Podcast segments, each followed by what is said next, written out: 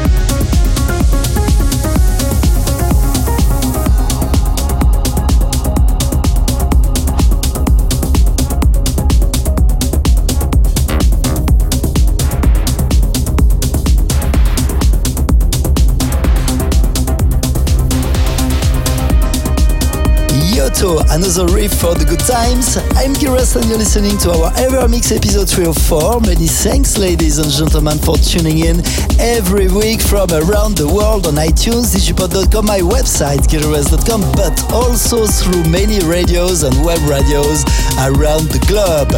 Adam Beyer with his new release, No Defeat, No Retreat, and for now, just before, turn it up for Tale of Us. Be as one.